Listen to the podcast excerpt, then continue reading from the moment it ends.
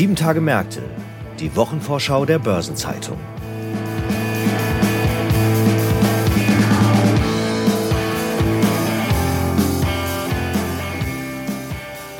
Ich begrüße Sie zu einer neuen Episode von Sieben Tage Märkte, dem Wochenausblick der Börsenzeitung. Vor uns liegt die Kalenderwoche 32 und die bringt neue Zahlen von Bayer, der Hannover Rück und der Pfandbriefbank. Einen detaillierten Blick werfen wir dieses Mal auf den Versicherungskonzern Allianz. Ich heiße Sabine Reifenberger, bin Redakteurin der Börsenzeitung und wir beginnen mit unserer Wochenvorschau in München. Am kommenden Donnerstag berichtet der Allianz-Konzern über sein zweites Quartal und äh, darüber spreche ich heute mit Michael Flemig, Leiter des Münchner Büros der Börsenzeitung. Hallo Michael. Grüß dich Sabine. Es freut mich, dass ich heute bei deinem Podcast dabei sein darf. Michael, im vergangenen Jahr, da hat es ja um die Allianz große Aufregung gegeben. Es ging um Milliardenbelastungen im US-Fondsgeschäft und wer es vielleicht nicht mehr ganz in Erinnerung hat, damals hatte ja die US-Tochter, die Allianz Global Investors, auch Fehlverhalten eingeräumt. Man hat den Eindruck, es ist jetzt zuletzt etwas ruhiger geworden um die Allianz. Wie ist denn die Lage? Ruhig, Sabine, trifft es schon sehr gut. Nun darf man Quartalsergebnisse auch nicht überbewerten. Das Geschäft der Versicherer muss sich langfristig rechnen. Da sind drei Monatszahlen manchmal nicht besonders aussagekräftig. Die Allianz selbst sagt ja immer, sie sei konservativ. Insofern wird auch das zweite Quartal keine drastischen Überraschungen bringen. Was erwartest du denn konkret? Nun, die Allianz misst sich vor allem an ihrem operativen Gewinn. Im laufenden Jahr soll dieses Ergebnis in einer Spanne von 13,2 bis 15,2 Milliarden Euro landen. Im ersten Quartal hat der Versicherer bereits einen exzellenten Start hingelegt. Insofern dürfte die Allianz, zumal die Naturkatastrophen erneut unterdurchschnittlich zu Buche schlagen, weiterhin gut unterwegs sein zu ihren Jahreszielen. Ich schätze, nach aktuellem Stand würde sie im Jahr 2023 in der oberen Hälfte ihrer selbstgesteckten Prognosebandbreite landen. Die Inflation treibt ja aber doch auch die Schadenzahlungen nach oben. Stimmt. Die Investoren haben dies auch lange Zeit mit Sorge beobachtet.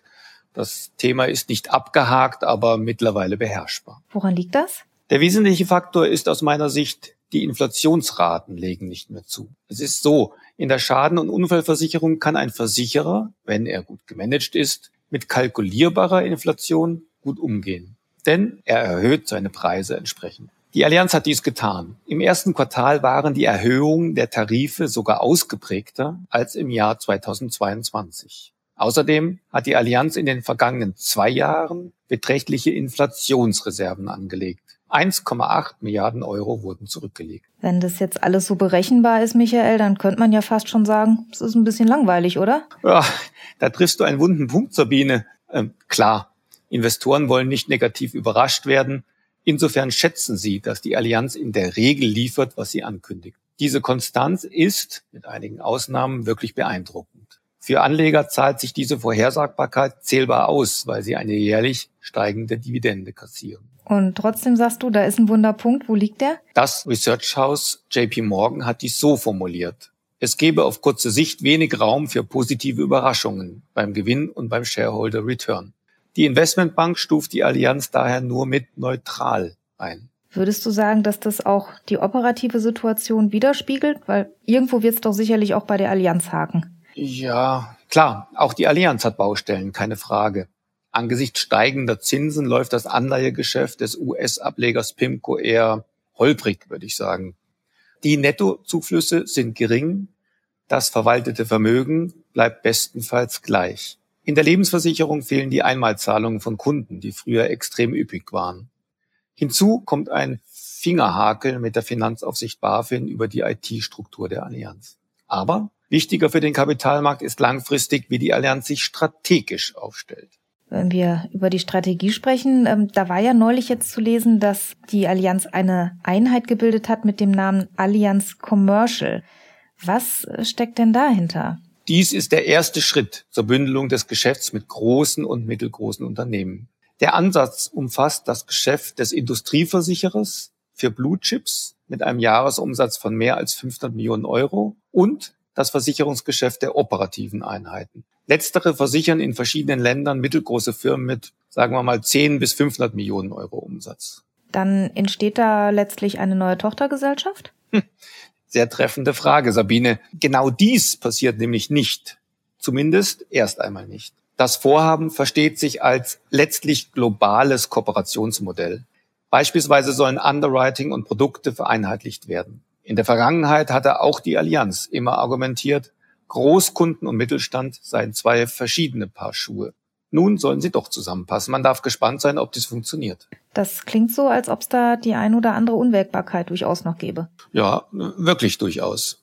Andererseits passt es in die Strategie des Vorstandsvorsitzenden Oliver Bäte, Skaleneffekte zu generieren. Aus diesem Grund arbeitet der Konzern auch daran, die Lebensversicherer und das Asset Management enger zu verzahnen. Bisher ist es hier allerdings bei Ankündigungen geblieben. Oliver Bäte ist ein gutes Stichwort. Du hattest ja neulich selbst geschrieben, sein aktueller Vertrag läuft bis September 2024, also noch gut ein Jahr. Das ist ja meist dann der Zeitpunkt, wo sich Unternehmen und Vorstand mal tief in die Augen schauen und mal drüber sprechen, wie es weitergehen kann. Was glaubst du denn? Wird es eine dritte Amtszeit geben? Stimmt. Äh die werden sich tief in die Augen schauen und letztlich wird es natürlich der Aufsichtsrat entscheiden. Aber ich würde sagen, es sieht danach aus. An die Spitze des Aufsichtsrats drängt Oliver Bäte sich nicht. Dort wird bald ein externer Kandidat annonciert werden. Außerdem ist eine Vorstandsamtsmüdigkeit bei Bäte nicht erkennbar und ein Konkurrenzkandidat drängt sich auch nicht auf. Die Börsenzeitung hatte ihn bereits im Februar gefragt, ob er sich für eine weitere Amtszeit bewerbe. Seine Antwort, finde ich, war damals richtungsweisend. Wir haben alle Spaß an der Arbeit. Das ist doch ein schönes Statement. Mir hat's heute auch Spaß gemacht mit dir. Vielen Dank, dass du im Podcast dabei warst. Michael Flemig aus unserem Büro in München. Ich danke dir ebenfalls, Sabine. Es macht immer wieder Freude, im Podcast über die großen Linien der Unternehmen und auch der Allianz zu sprechen. Tschüss. Tschüss. Neben der Allianz rückt dann noch ein weiteres Schwergewicht in den nächsten Tagen in den Fokus. Am Dienstag legt Bayer seine Zahlen für das zweite Quartal vor und da schauen viele Investoren kritisch auf die Sparte Crop Science, die zu kämpfen hat. Die Preise für glyphosatbasierte Pflanzenschutzmittel, die befinden sich im Sturzflug und Bayer hatte zwar schon im März vor möglichen Preisrückgängen gewarnt, in welchem Ausmaß und mit welcher Geschwindigkeit dieser Preisverfall nun eingesetzt hat, das hat jetzt aber doch am Markt für eine negative Überraschung gesorgt und Ende Juli musste Bayer deshalb auch eine Gewinnwarnung herausgeben. Besonderes Augenmerk werden die Marktbeobachter am Dienstag auch auf die Cashflow-Rechnung legen. Nach vorläufigen Zahlen sind im zweiten Quartal bei Bayer 0,5 Milliarden Euro abgeflossen und zugleich wurde die Prognose für das Gesamtjahr deutlich gekürzt. Ursprünglich sollten drei Milliarden Euro zufließen, gerechnet wird jetzt mit einer Nullrunde. Die Hannover Rück wird am Mittwoch über ihr Quartal berichten und äh, zumindest die Analysten der DZ Bank erwarten, dass es ein gutes Quartalsergebnis werden dürfte. Das Gewinnziel der Hannover Rück für das laufende Jahr halten sie für eher konservativ. Die Analysten von Bärenberg rechnen mit einem soliden Nettoergebnis im zweiten Quartal. Hannover Rück ist eine Tochter des Talangs-Konzerns und einer der drei größten Rückversicherer weltweit. An der Börse lief es für den DAX-Konzern zuletzt gut – Anfang Juni erreichte die Aktie ein neues Allzeithoch. Nach Vorlage der Zahlen für das erste Quartal im Mai hat Hannover Rück auch die Prognose für 2023 noch einmal bekräftigt. Diese sieht einen Nettogewinn von 1,7 Milliarden Euro vor. Am Donnerstag legt dann die Pfandbriefbank ihre Zahlen für das zweite Quartal vor und Konzernchef Andreas Arndt hat zuletzt im Interview mit der Börsenzeitung über das zweite Quartal gesagt, es ist und bleibt spannend derzeitige Herausforderungen seien noch nicht ausgestanden und das könnte man vielleicht als Erwartungsmanagement werten. Allzu überragend dürfte das Ergebnis wohl eher nicht ausfallen. Spannend ist auch die Gemengelage im Eignerkreis der Pfandbriefbank. Da macht der aktivistische Investor Petrus Advisors Druck. Der will in erster Linie eine solide Eigenkapitalrendite sehen und die Pfandbriefbank peilt da einen Wert von 10 Prozent an. Um die Provisionserträge zu stärken, strebt sie mehr in das Geschäft mit Immobilienfonds und Beratung und außerdem geht die Bank davon aus, dass der Preisrückgang an den Immobilienmärkten bis zum Jahreswechsel ein Ende finden dürfte. Der Ausblick ist vermutlich für einige Aktionäre fast noch interessanter als das jetzt anstehende Quartalsergebnis selbst. Und was steht sonst noch an in den nächsten Tagen? Es ist Sommer und entsprechend übersichtlich ist das Termintableau. Hier sind die terminlichen Highlights aus Politik und Wirtschaft in den nächsten Tagen. Am Montag sprechen die Fed-Gouverneurin Michelle Baumann sowie Raphael Bostic, der Präsident der Federal Reserve Bank of Atlanta, bei der Veranstaltung Fed Listens in Atlanta. Am Dienstag veröffentlicht die EZB in Frankfurt ihren Monatsbericht zu den Anleihekaufprogrammen Asset Purchase Program und Pandemic Emergency Purchase Program.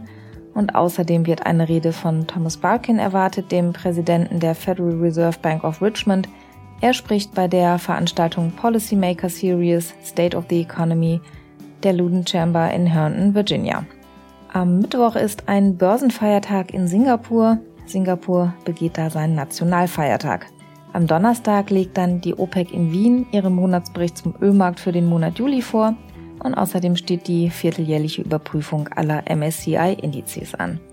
Am Freitag ist dann ein Börsenfeiertag in Japan. Dort wird der Tag des Berges begangen. Der Feiertag wurde 2014 erst beschlossen und wird seit 2016 gefeiert.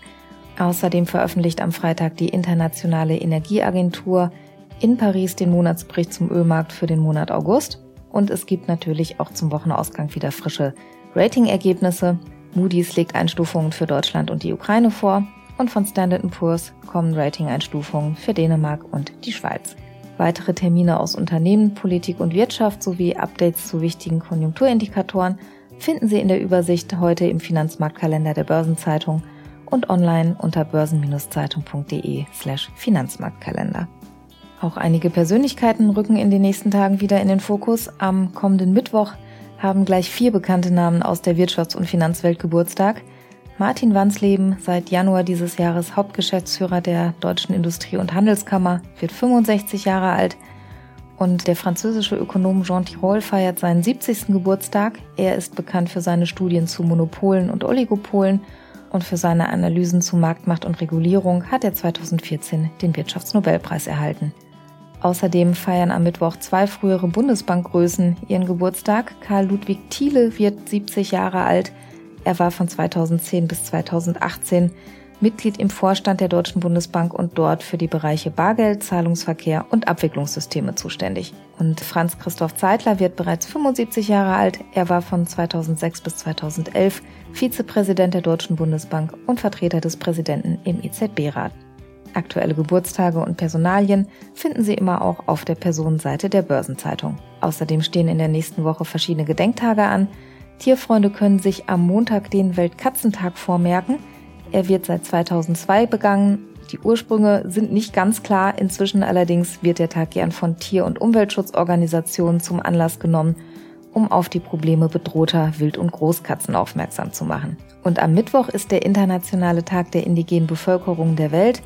Er wurde 1994 von den Vereinten Nationen beschlossen und fällt auf den 9. August, weil an dem Datum 1982 die Eröffnungssitzung einer UN-Arbeitsgruppe zur indigenen Bevölkerung stattgefunden hat. Eine weltweit einheitliche Definition, wer zu indigenen Bevölkerung zählt, die gibt es nicht. Laut Schätzungen machen sie ungefähr 5% der Weltbevölkerung aus. Ich darf Sie zum Abschluss dieser Episode noch darauf hinweisen, dass Sie in der Sonnabendausgabe der Börsenzeitung die Spezialthemaseite Recht und Kapitalmarkt finden. Und in unserem Sustainable Finance Podcast Nachhaltiges Investieren geht es in der aktuellen Folge um nachhaltige Investments in Small- und Midcap Unternehmen. Ich freue mich, wenn Sie mal reinhören. Die Gesamtübersicht über die Termine der nächsten Tage finden Sie online unter börsen-zeitung.de slash Termine und alle Links stehen auch in den Shownotes dieser Folge. Das war sie, die Vorschau auf die 32. Kalenderwoche. Redaktionsschluss für diese Ausgabe war Donnerstag um 17 Uhr. Ich wünsche Ihnen eine gute Zeit, ein schönes Wochenende und eine erfolgreiche Woche und wir hören uns hier am nächsten Freitag wieder. Machen Sie es gut.